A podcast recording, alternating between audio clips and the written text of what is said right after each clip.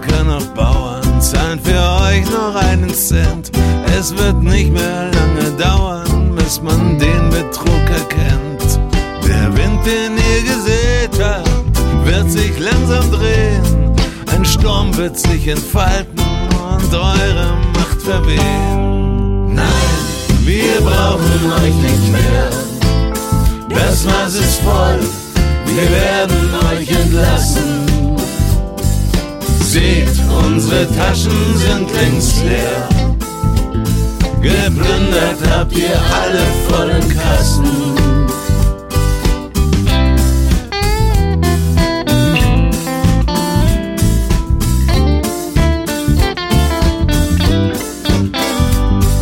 Seht, wir werden immer mehr. Niemand wird sich das gefallen lassen. Nochmals nein. Das Maß ist voll, wir werden euch entlassen. Seht, wir werden immer mehr. Wir werden uns das nicht gefallen lassen. El Alemann mit Das Maß ist voll. Danke, dass ihr dabei bleibt, um euch jetzt die Geschichte vom Überfall anzuhören. Denn es ist offensichtlich, dass diese Hausdurchsuchung komplett rechtswidrig war. Warum machen die so einen Blödsinn? Das wird doch wohl keine politischen Gründe haben, oder?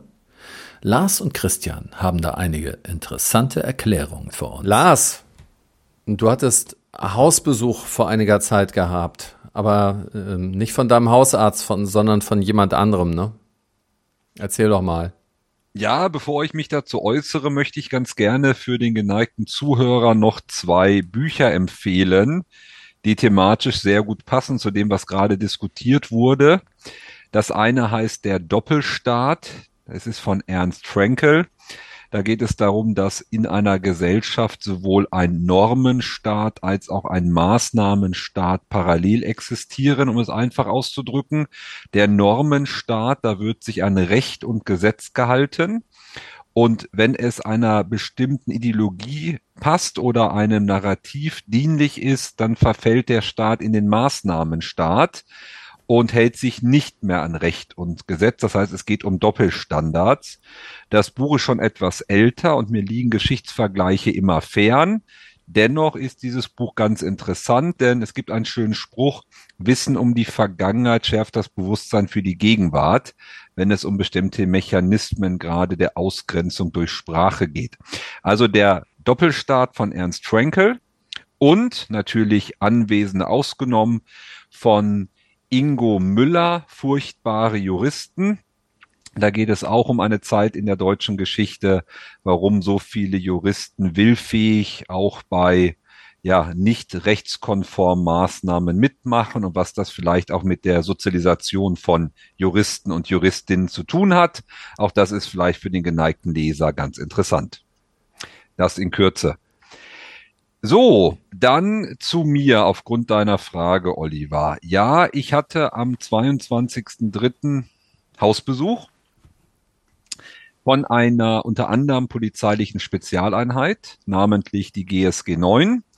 Ähm, das war sehr interessant, dass die GSG 9 dafür Zeit hatte.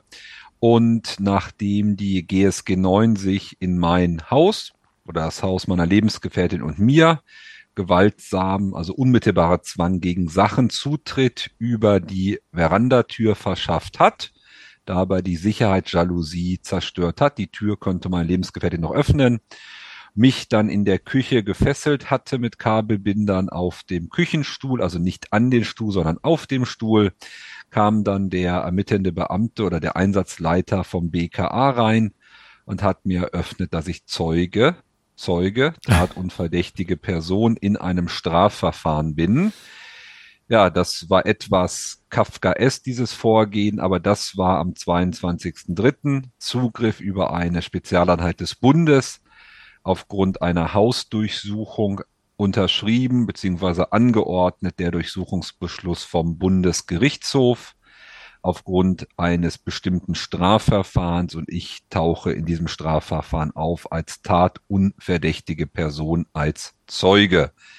Das erstmal in Kürze. Dann wurde mein Objekt oder das Durchsuchungsobjekt mein Zuhause sechs Stunden, sechseinhalb Stunden von der Polizei durchsucht.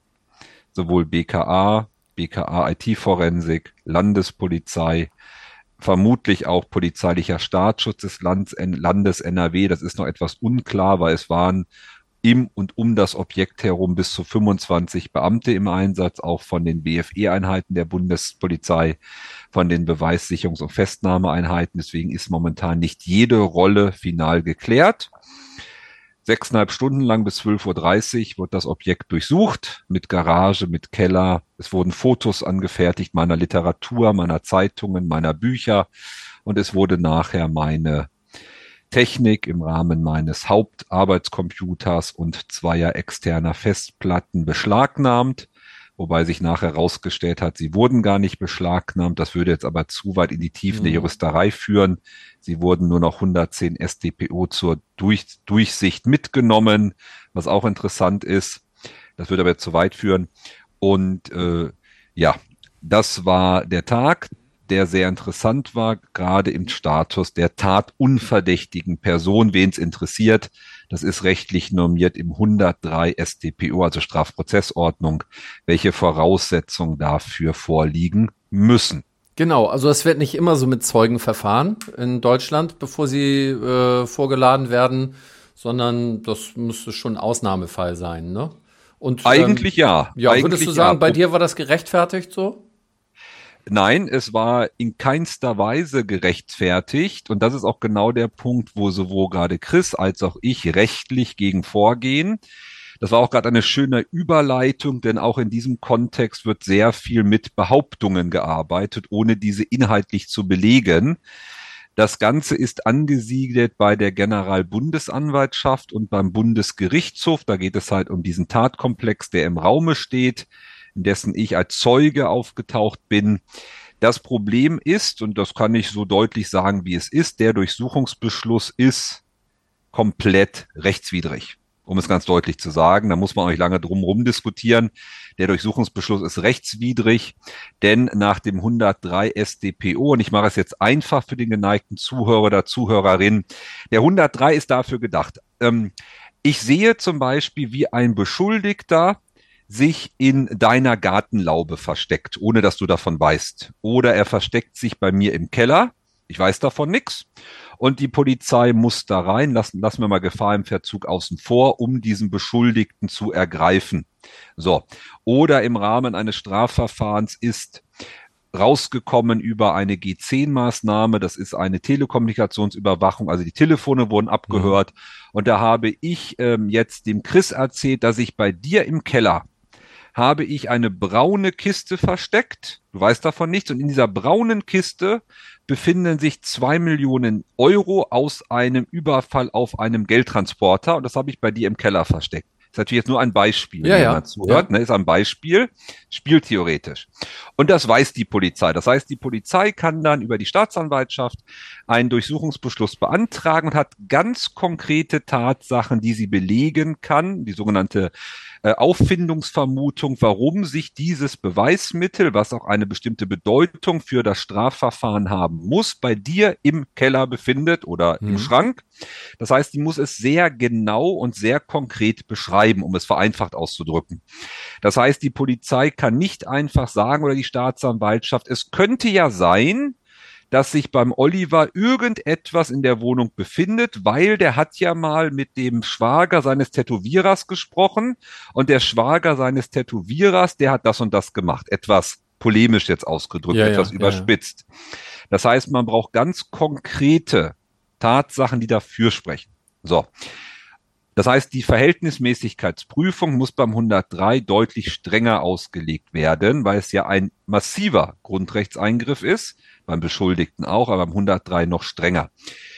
Und jeder, und da werde ich mir auch nichts anderes erzählen lassen, jeder, der den Durchsuchungsbeschluss liest, liest bereits auf den ersten zwei Seiten diese Voraussetzung, gerade die Auffindungsvermutung, die Begründung, aber auch ähm, die konkreten Beweismittel, die gesucht werden, ist nicht vorhanden. Punkt. Und sogar jeder, der das nicht weiß, und der des Lesens mächtig ist, und davon gehe ich aus, bei Juristen, Volljuristen und Polizeibeamten, dass sie lesen können, kann in die Kommentierung der SDPO reinschauen. Die ist nämlich sehr kurz zum 103 SDPO. Da steht die höchstrichterliche Rechtsprechung drin durchs Bundesverfassungsgericht und durch den Bundesgerichtshof. Und da kann ich sehr schnell erkennen, dass dieser Durchsuchungsbeschluss nicht rechtmäßig sein kann. Also, um deine Frage zu beantworten, nein, so wird mit Zeugen normalerweise nicht umgegangen. Zeugen werden vorgeladen zur Polizei, zur Zeugenvernehmung oder Zeugenbefragung und dann äußere ich mich dazu. Wenn es einen Durchsuchungsbeschluss gibt bei Zeugen, dann wird normalerweise die Kripo klingeln und wird sagen, Herr Oberndorf, wir haben hier einen Durchsuchungsbeschluss, aber diese höchste Eskalationsstufe, dass um 6 Uhr, 6 Uhr 1 morgens eine Spezialeinheit bei einem unbescholtenen Bürger dem einzig und allein gegebenenfalls eine Kontaktschuld vorgeworfen wird, weil er sich mit jemandem getroffen hat, der etwas angeblich, was noch strafrechtlich zu prüfen wäre, ob es überhaupt relevant ist, geplant hat, um 6 Uhr oder 6 Uhr eins die Tür mehr oder weniger einzutreten, die Person auf dem Küchenstuhl zu fixieren, die Lebensgefährtin zu durchsuchen nach dem Polizeigesetz NRW, was auch rechtswidrig ist, ganz zu schweigen von der Fixierung. Das ist ein Novum, zumindestens ein Novum, wenn es um die GSG 9 geht. Wir hatten in der Friedens- und Freiheitsbewegung schon andere Vollstreckung Durchsuchungsbeschlüsse unter Hinzuziehung polizeilicher Spezialeinheiten bei anderen Aktivisten und Aktivistinnen. Das hatten wir schon. Aber nein, das ist nicht der normale Umgang, gerade nicht mit einer tatunverdächtigen Person. Hm. Was glaubst du, warum die das bei dir denn so gemacht haben? Wird ja Gründe dafür geben, oder? Ja, ich habe natürlich auch gefragt, jetzt wird es noch spannender. Ich habe natürlich gefragt, warum, da steht auch im Durchsuchungsbeschluss drin, warum überhaupt ein Durchsuchungsbeschluss? Hm. Antwort Nummer eins ist schriftlich niedergelegt, weil wenn man mich vorgeladen hätte, wie gesagt, immer dann denken, ich bin Zeuge. Wenn hm. man mich vorgeladen hätte zur Polizei, hätte ich ja die Möglichkeit gehabt, potenzielle Beweismittel zu vernichten. Gut, habe ich zur Kenntnis genommen, läuft aber ins Leere das Argument aus dem ganz einfachen Grunde. Der Hauptkomplex, um dem es sich, um den es geht, war bereits Anfang Dezember. Und ich glaube, man könnte mir als ehemaligen Polizisten und Kriminologen durchaus zutrauen, wenn ich etwas gehabt hätte, was ich nicht hatte, dass ich innerhalb von dreieinhalb Monaten vielleicht ein Beweismittel vernichtet haben könnte, was ich nicht getan habe. Das ist das ist das Argument für überhaupt Durchsuchungsbeschluss. So. Das zweite Argument, warum eine Spezialeinheit, da habe ich natürlich auch den Einsatzleiter gefragt. Da wurde mir gesagt, das ist ganz normales Standardvorgehen bei legalen Waffenbesitzern. Das ist, Entschuldigung, Schwachsinn. Das würde auf gut Deutsch ja bedeuten, dass jeder legale Waffenbesitzer, der im Dunstkreis eines Strafverfahrens als Zeuge auftaucht, Sportschützen, Jäger, Waffensammler und so weiter und so fort, wo man vielleicht bei am Theke, an der Theke im Schützenverein ein Gespräch hatte mit Karl Gustav. Und Karl Gustav taucht in einem Ermittlungsverfahren auf und ich könnte vielleicht irgendwas bezeugen oder der Sportschütze, müssten ja alle damit rechnen, dass eine Spezialeinheit in die Tür eintritt. Das ist äh, lebensfremd. Und bevor Chris was sagen möchte, noch eine kurze Ergänzung. Dann auch meine Frage, warum die GSG 9? Die GSG 9 ist für den Bereich Terrorismusbekämpfung zuständig. Die haben eigentlich andere Aufgaben, außer unschuldige Bürger zu drangsalieren ging es darum, ja, das hat einfach nur damit zu tun, dass das SEK des Landes, die sind in Dortmund unter anderem, an dem Tag beschäftigt war. Das nehme ich auch zur Kenntnis. Nach meinen Informationen war das SEK des Landes zu dem Zeitpunkt nicht beschäftigt, aber das kann ich natürlich nicht belegen. Das heißt, um es ganz deutlich zu sagen, die Maßnahme ist aus meiner Sicht nicht rechtskonform, sie ist zutiefst rechtswidrig damit auch das Verhalten der Einsatzkräfte hier vor Ort, obwohl es im Rahmen dieser rechtswidrigen Maßnahme respektvoll war, solange es respektvoll sein kann, wenn man gefesselt aus einem Küchenstuhl vor der Kaffeemaschine sitzt mhm. und die Sicherheitsjalousie zerstört wurde. Und nein, das ist kein normales Vorgehen bei einem Zeugen und stellt wahrscheinlich auch gerade in dieser Komplexität und in dieser Kontextualisierung vielleicht sogar ein Novum dar, aber das wird noch zu prüfen sein. Der liebe Chris möchte etwas sagen. Jawohl, danke dir. Ich äh, möchte da an der Stelle einhaken, weil du jetzt gesagt hast, dir, ähm, man, du hättest ja auch Beweismittel vernichten können. Hey, hielte man dir vor? Vielleicht dazu einmal zum Allgemeinen zunächst einmal auch aus juristischen Sicht. Man muss natürlich bei einem solchen äh, Beschluss ja zunächst einmal, darüber reden wir ja, auch eine Kategorisierung vornehmen. Haben wir es hier also mit einer tatunverdächtigen oder einer tatverdächtigen Person zu tun? Also landläufig gesprochen, durchsuchen wir einen Zeugen oder durchsuchen wir einen Beschuldigten? Denn je nachdem begibt man sich ja in unterschiedliche wie soll man mal sagen, rechtliche Voraussetzungen und unterschiedliche Schweregrade, was diese Voraussetzungen anbelangt. Und wenn man nun, das greife ich jetzt mal also diesen Punkt, den du genannt hast, auf, dir den vorhält, dass du Beweismittel hättest vernichten können, dann muss ich mir als Jurist doch die Frage stellen, warum sollte bitte ein Zeuge Beweismittel vernichten? Das, da muss er ja ein Interesse daran haben, dass Beweismittel vernichtet werden. Ein mögliches Interesse daran, Beweismittel zu vernichten, kann ich mir nur darin denken, also denklogisch, ne, wir sind wieder in der Spieltheorie, äh, dass also der Zeuge versuchen möchte, eine eigene Belastung zu vermeiden. Wenn er aber versucht, eine eigene Belastung zu vermeiden, dann heißt das ja, dass er sich belasten würde. Dementsprechend wäre er also tatverdächtig und nicht tatunverdächtig. Er wäre dann also potenzieller Beschuldigter und nicht potenzieller Zeuge. Also allein an dem Punkt komme ich schon zu dieser Frage und da merkt man, wie schwammig diese ganze Geschichte ist und ständig hin und her springt zwischen Merkmalen eines Zeugen und Merkmalen eines Beschuldigten. Und das geht in dem Beschluss auch noch weiter, denn in dem Beschluss wird nicht nur, es wird ja immer im Beschluss aufgelistet, was man da alles finden möchte. Das muss das Gericht schon spezifizieren, also nicht nur aufgrund welchen Anlasses man dann dort hineingehen möchte, sondern auch mit welchem Ziel. Also was will man dort auffinden? Jetzt hat der Lars natürlich schon angesprochen, dass man dort Datenträger äh, beschlagnahmt hat, äh, weil man sich versprach, Aufschluss zu bekommen über den Verlauf etwaiger Gespräche mit etwaigen Beschuldigten. Insofern würde ich das ja auch noch nachvollziehen können. Insofern kann man auch durchaus abgrenzen, dass man sagt, na gut, da hat jemand also gesprochen. Wir werfen ihm nicht vor, dass man mit diesem Gespräch irgendwie sich strafbar gemacht haben könnte, aber wir können vielleicht dort Informationen über die Beschuldigten gewinnen. Okay. Aber der Beschluss geht weiter und darüber hinaus listet er dann auch noch auf, zum Beispiel Munition, Waffen, Sprengstoff und so weiter, was man also auch dort finden möchte, gedenke, würde, ich weiß nicht, wie man es am besten formulieren soll. Dabei, wenn denn das Gericht so etwas schon alleine denkt, da muss noch niemand zu Papier gebracht haben, aber alleine schon denkt und dann aber hergeht und das wirklich in den Beschluss als Ziel der Maßnahme hineinsetzt, dann heißt das also, dass das Gericht davon ausgeht, dass bei dem Herrn Oberndorf wohl solche Dinge auch liegen könnten. was bedeutet das? Wenn also Waffen, Munition und Sprengstoff bei Herrn Oberndorf als vermeintlichen Zeugen dann dort liegen würden, haben nicht dort gelegen, völlig klar. Ja, das ist jetzt wieder der Spieltheorie, aber in der Spieltheorie des, äh, des Bundesgerichtshofes. Wenn die dort liegen würden, da muss man sich doch fragen, ja, mit welchem Ziel, welchem Zweck liegen die denn da? Und da, da würde es ja heißen, dass der Herr Oberndorf es übernommen hat, für diese Tätergruppe solche Sachen zu lagern. Und so etwas für die Tätergruppe zu lagern, ist nichts anderes als eine Beihilfehandlung. Beihilfe ist eine Straftat. Also die Möglichkeit einer, einer Teilnahme an einer Tat. Ja. Und dann ist er Beschuldigter. Und das heißt also, dass das Gericht diesen Punkt sogar in den Beschluss hineingeschrieben hat, zeigt, dass das Gericht sich völlig unklar darüber bestenfalls war, ob es sich denn nun hier um einen Zeugen und einen Beschuldigten handelt und Elemente in diesen Beschluss hineingenommen hat, die nur auf einen Beschuldigten zutreffen können. Nur wenn das aber so ist, dann muss das Gericht diese Entscheidung aber treffen und muss sagen, wenn auch nur die Möglichkeit besteht, dass es sich hier um einen Beschuldigten handeln könnte, dann muss ich natürlich ja auch die entsprechenden rechtlichen Rahmenbedingungen berücksichtigen. Ich muss zum Beispiel, das ist auch so ein wesentlicher Punkt, der jetzt in Zukunft eine Rolle spielen wird, ich muss dann vor Ort natürlich auch denjenigen aufklären darüber, dass er hier Beschuldigter ist. Ich muss ihm dann sagen, so, Sie könnten auch Beschuldigter sein, Sie haben als Beschuldigter die und die Rechte, Sie können sich Verteidiger besorgen, Sie können die Aussage verweigern. Christian, nach dem, was du da beschrieben hast oder nach dem, was ihr da beschrieben habt, hört sich das ja so an, als würde ein normaler Jurist von vornherein wissen, dass diese ganzen Sachen, dieser ganze Durchsuchungsbefehl, also diese ganze Geschichte total löchrig war.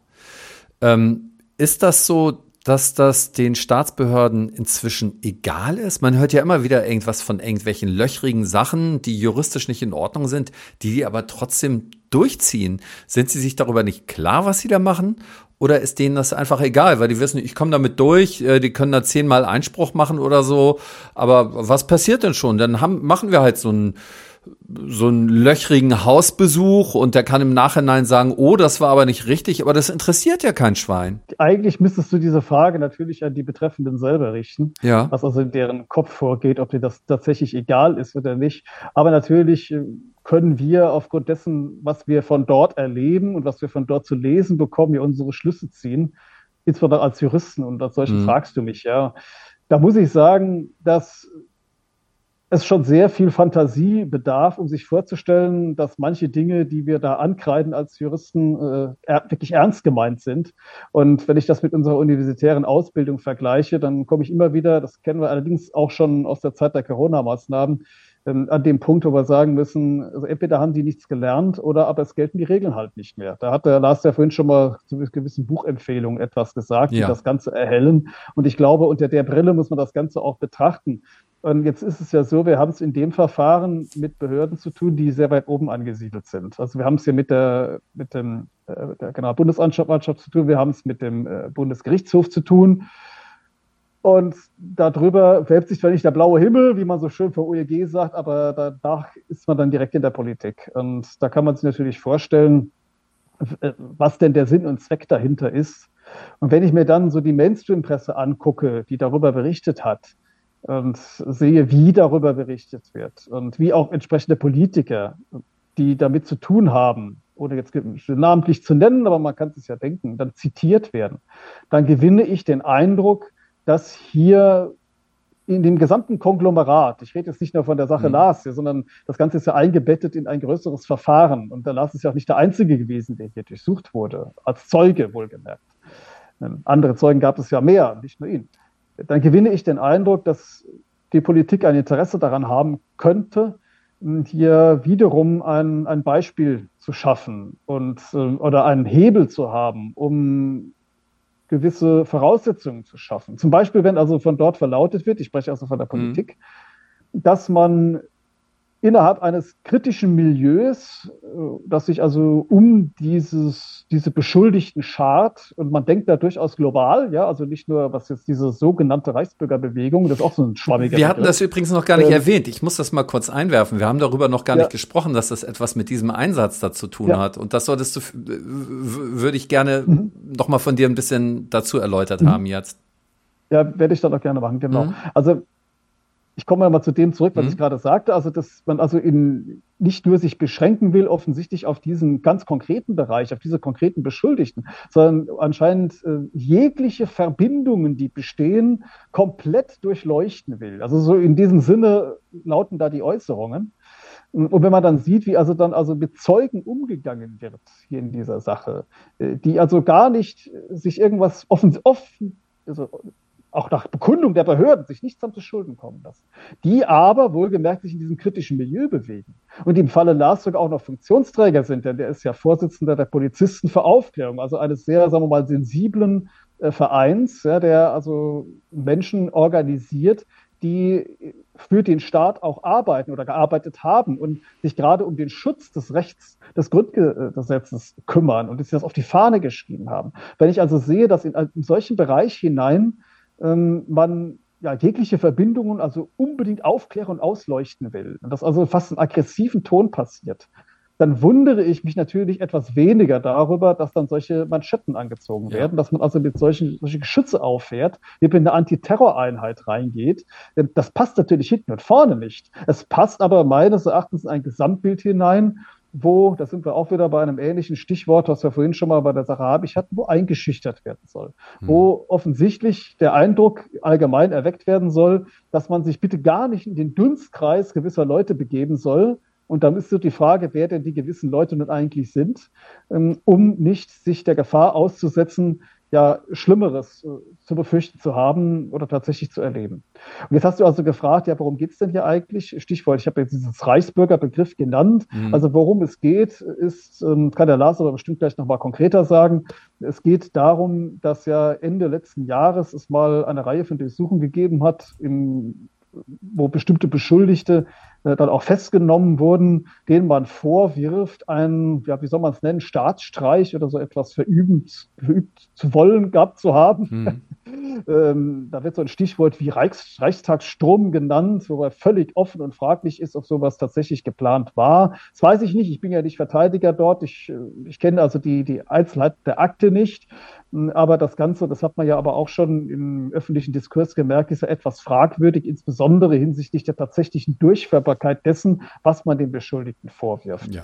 Naja, ähm, dafür wird aber mit scharfem Geschütz geschossen, wie man ja sieht. Und man versucht also jetzt, nachdem also einige Monate die Ermittlungen dort schon laufen, ähm, jetzt also das Ganze nochmal auszuweiten und nochmal jetzt Repressalien gegen Nichtbeteiligte hinterherzuschieben, eben mit dem Ziel, möglichst, ja, möglichst die Grenzen zu verwischen dessen, was hier eigentlich äh, denn das Strafbare gewesen sein soll und, und was nicht. Also der Vorwurf selber war schon unklar und ist auch bis heute ja auch nie wirklich aufgeklärt worden. Es gibt ja der Öffentlichkeit kein konkretes Bild darüber, was denn nun eigentlich da wirklich geplant gewesen sei und wie groß, wie die tatsächlich die Gefährdungslage war. Und jetzt wird, werden also noch Leute mit Maßnahmen belegt, ähm, die damit gar nichts zu tun haben und man verlautbart nach außen, dass man also jegliche Verbindungen aufklären will. Das heißt ja, dass ein Betrachter, ein völlig unbedarfter Betrachter von außen, ja irgendwann überhaupt nicht mehr weiß, äh, wo denn da eigentlich jemand nun beteiligt sein könnte oder nicht. Und wenn dann also bei einem zum Beispiel hier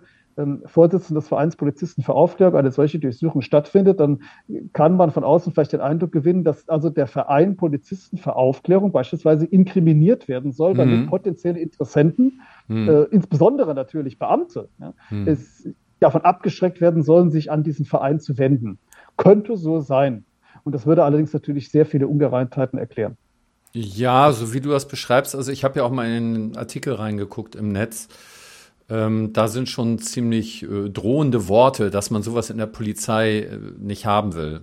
Ne? Äh, Leute mit so einer Einstellung, da ist das eigentlich schon, schon fast behauptet worden, dass es so wäre, ne? dass viele Polizisten Reichsbürger sind, was immer das sein mag. Ne? Davon ganz abgesehen. Ja, das, das, muss man sich auch wirklich mal klar machen, ja, dass dieser Begriff, ja, das, erstens mal ist es kein strafrechtlicher Begriff. Die mhm, gibt es in keiner ja. strafgesetzlichen Norm.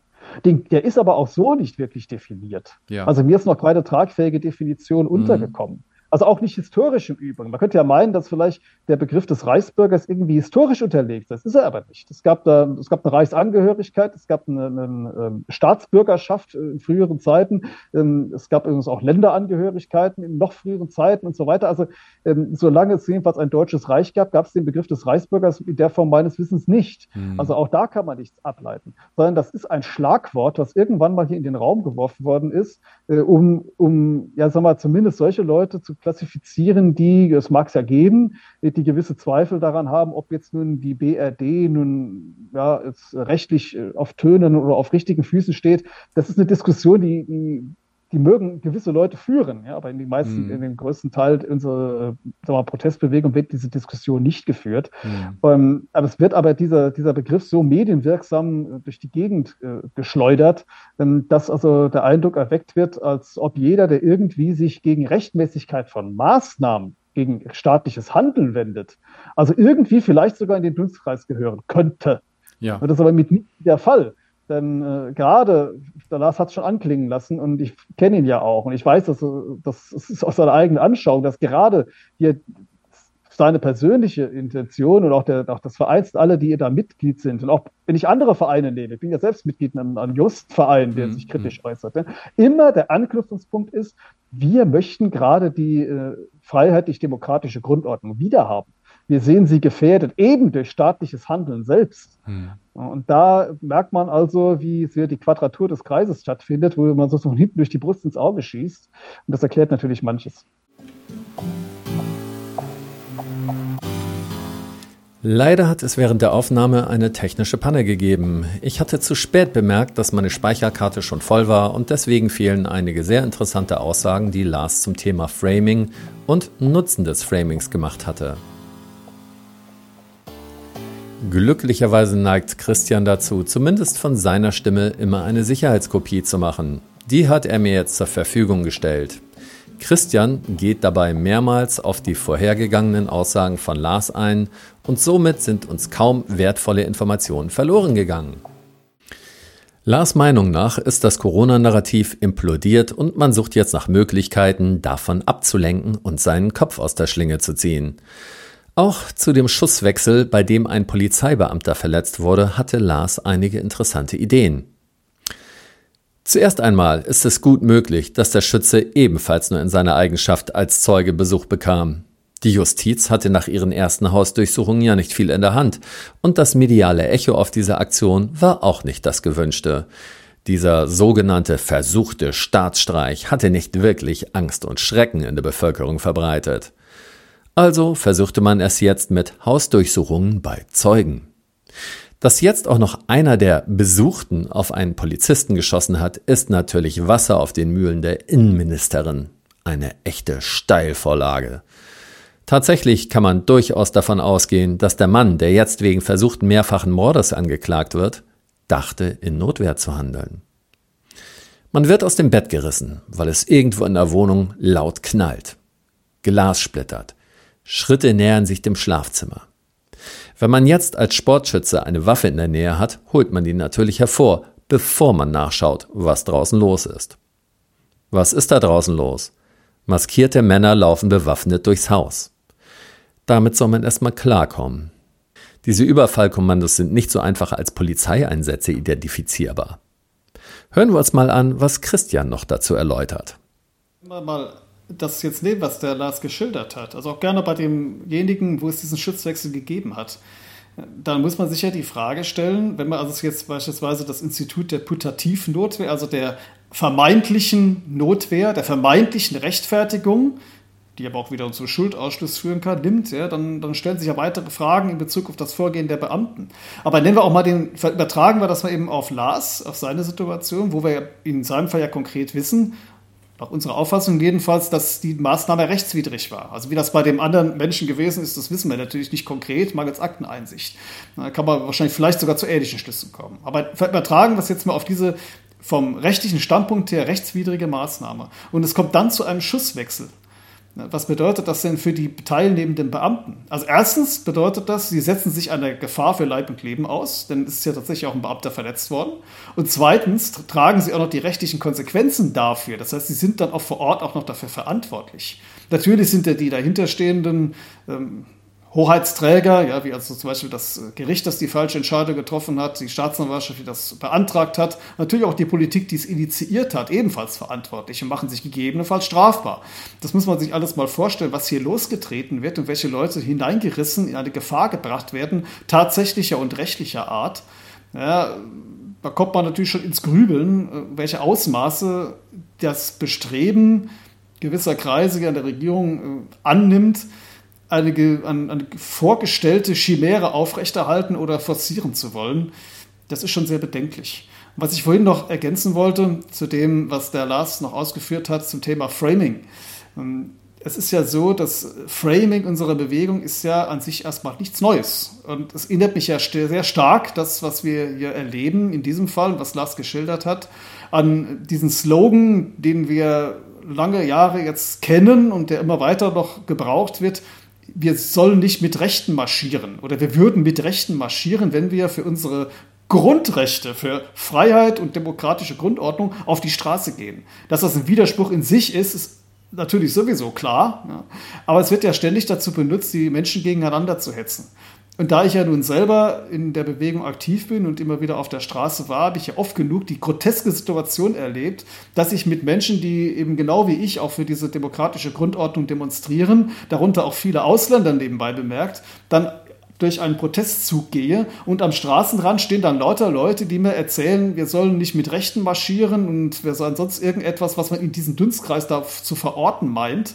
Und dann, ich denke mir die ganze Zeit, im Grunde könntet ihr doch mitmarschieren. Wir sind im Grunde gar nicht weit auseinander. Ja, wir streiten uns über die Rechtmäßigkeit von Corona-Maßnahmen, aber da frage ich mich dann schon, wenn äh, diese Herrschaften ja gar nicht skandieren, äh, dass, dass die Corona-Maßnahmen richtig seien, sondern es ihnen nur darum geht, dass wir vermeintlich mit Rechten marschieren dann ist das ein schönes Beispiel für das, was Salah skizziert hat, nämlich dass die Aufmerksamkeit vom eigentlichen Streitthema weggelenkt wird auf ein Nebenthema, das künstlich konstruiert wird, damit wir über das eigentliche Thema nicht reden.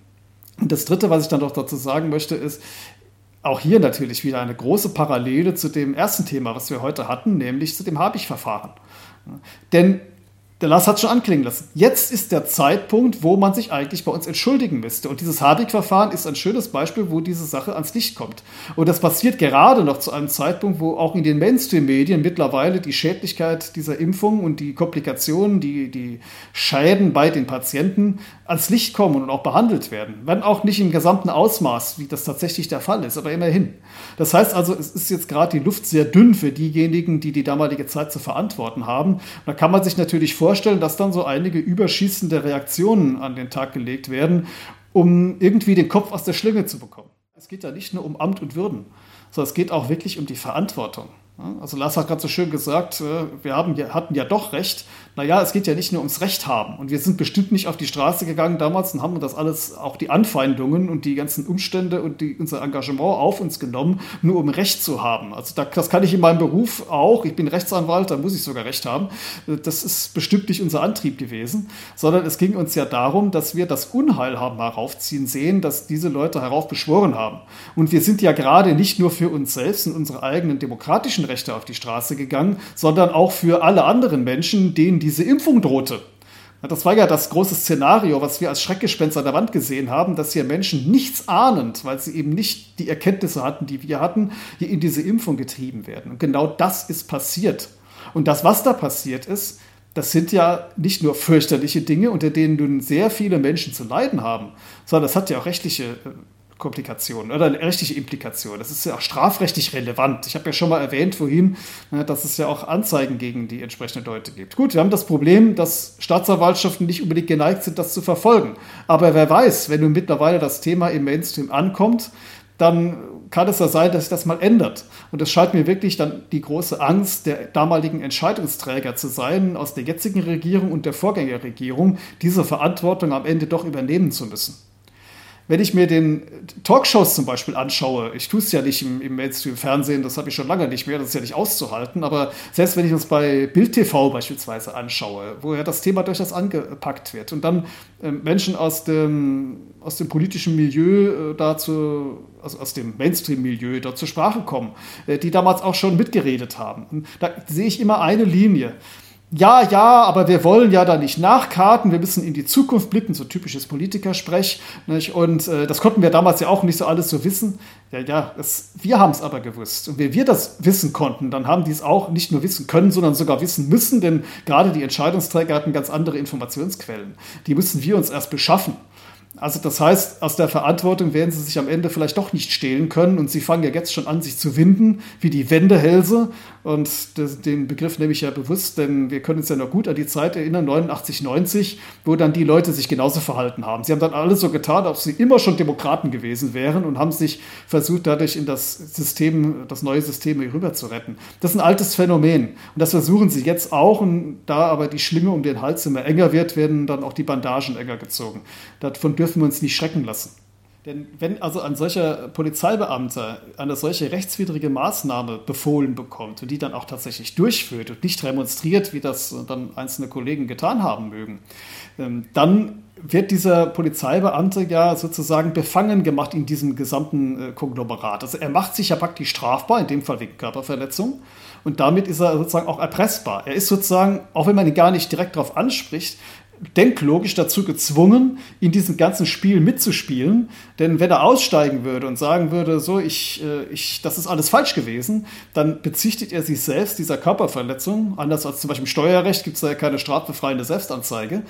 Und er ist dadurch, dass er sich schon verwickelt hat in diese, in diese Rechtswidrigkeiten, dazu gezwungen, weiterzumachen. Du hast das ja, Lars, vorhin auch schon mal angesprochen in Bezug auf die Richterschaft, die auch schon Urteile gesprochen haben mag, die rechtswidrig gewesen sein mögen und deshalb im System bleiben muss. Und das gilt insofern auch auf allen Ebenen. Und das ist wirklich ein Prinzip, was wir hier erlebt haben. Es ist ja so in einer Breite in diesen letzten Jahren ja quer durch, durch, durch die gesamte deutsche Gesellschaft, über den Staat auch hinaus, ins Berufsleben und so weiter, sind ja unmögliche Tatbestände geschaffen worden, die höchst rechtswidrig gewesen sind, wo, wogegen wir uns immer gewandt haben. Und es haben so viele Menschen mitgemacht, dass nun natürlich automatisch, sei es rechtlich, sei es aber auch psychologisch, bei diesen Menschen die, die Notwendigkeit besteht, dieses Narrativ weiter zu verfolgen, um sich nicht, mindestens nicht, in einen inneren Widerspruch zu begehen und eben schlimmer noch äh, vielleicht dann rechtliche Konsequenzen befürchten zu müssen.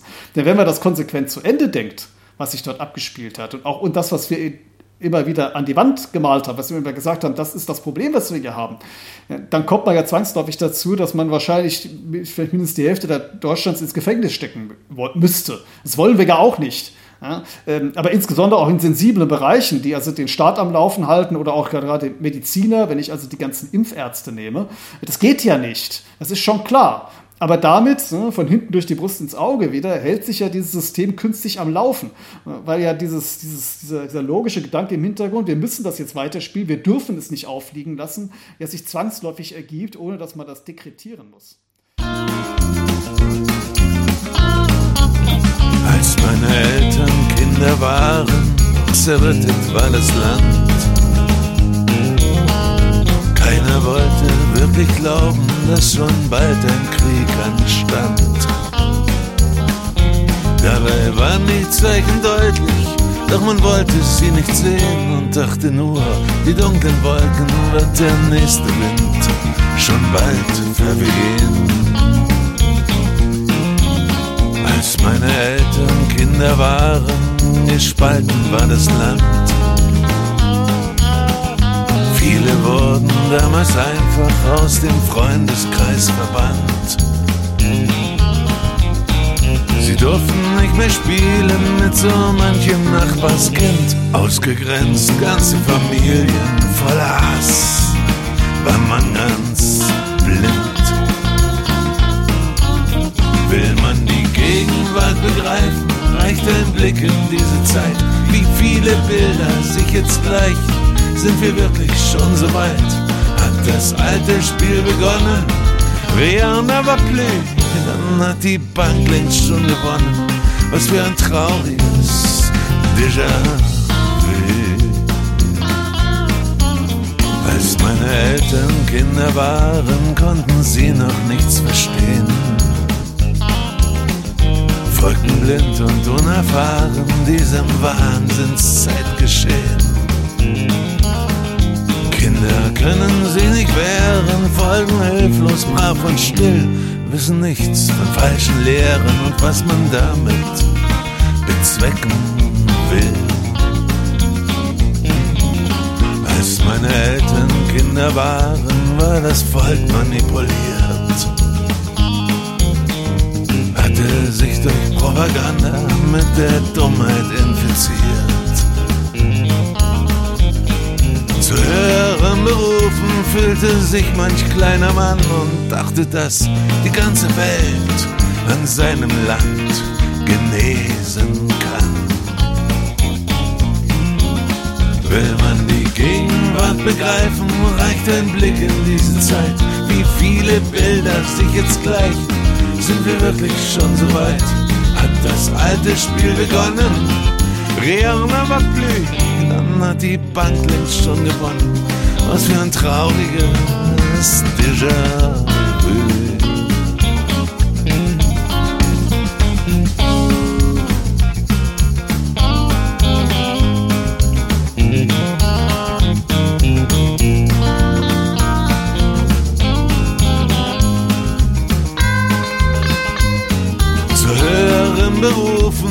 Fühlte sich manch kleiner Mann und dachte, dass die ganze Welt an seinem Geist genesen kann.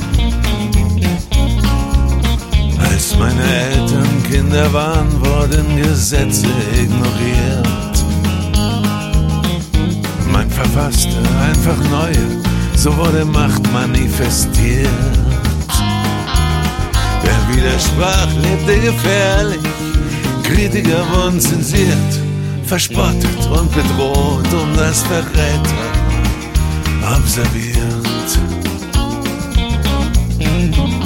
Will man die Gegenwart begreifen, reicht ein Blick in diese Zeit. Wie viele Bilder sich jetzt gleichen, sind wir wirklich schon so weit? Hat das alte Spiel begonnen? Rien n'a plus, dann hat die Bank schon gewonnen. Was für ein trauriges Déjà-vu.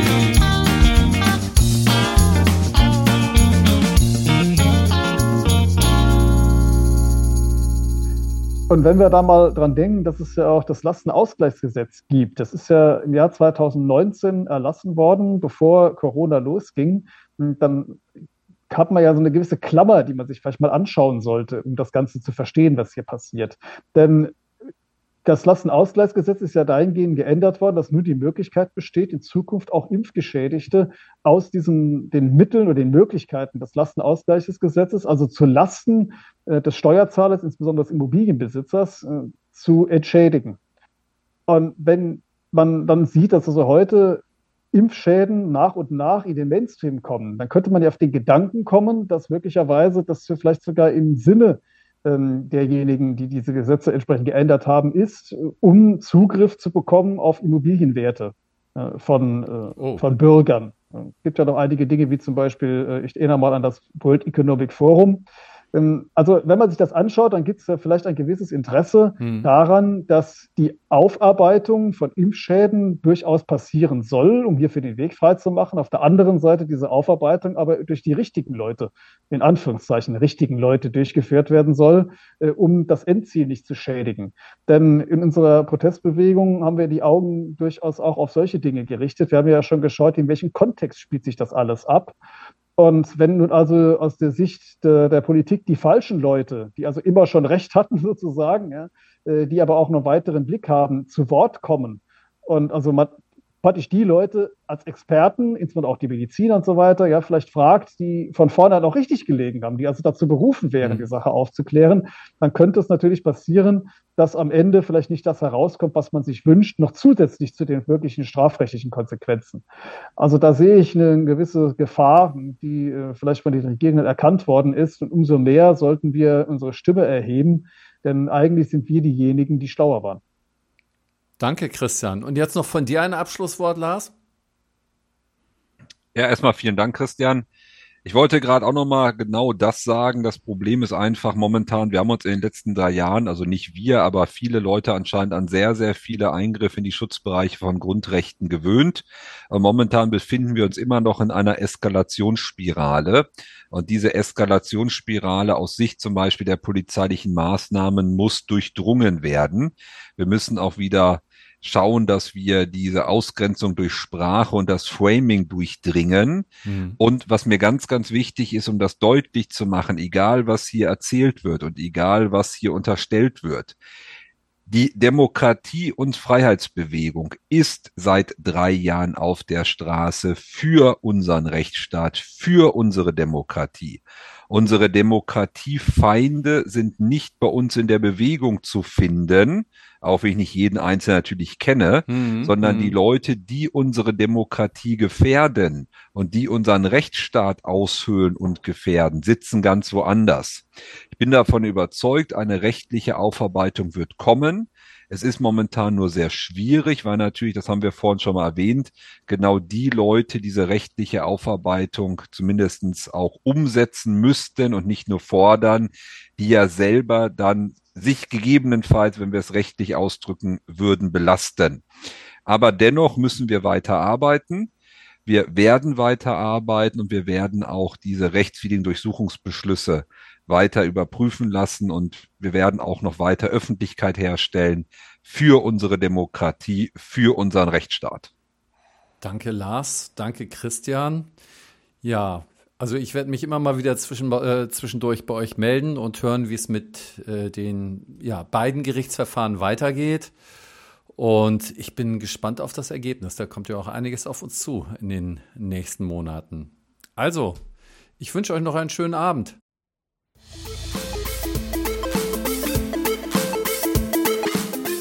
Das war's mal wieder mit RBM beobachtet die Justiz. An dieser Stelle möchte ich mich bei Christian und Lars für ihre unendliche Geduld bedanken, denn das war in der Morgenröte der Tag der technischen Pannen. Auf Details möchte ich nicht eingehen. Aber die beiden haben das wirklich mit liebenswerten Humor genommen. Echte Sportsleute. Hat euch dieses Gespräch mit den vielen interessanten juristischen Details gefallen, wie die das rübergebracht haben? Hat euch die Musik gefallen? Denn lasst es uns gerne wissen. In unserem Telegram-Kanal könnt ihr alle Podcasts kommentieren und sogar Wünsche äußern. Ansonsten knuddeln und herzen wir euch nach guter alter Morgenrötenmanier und freuen uns aufs nächste Mal.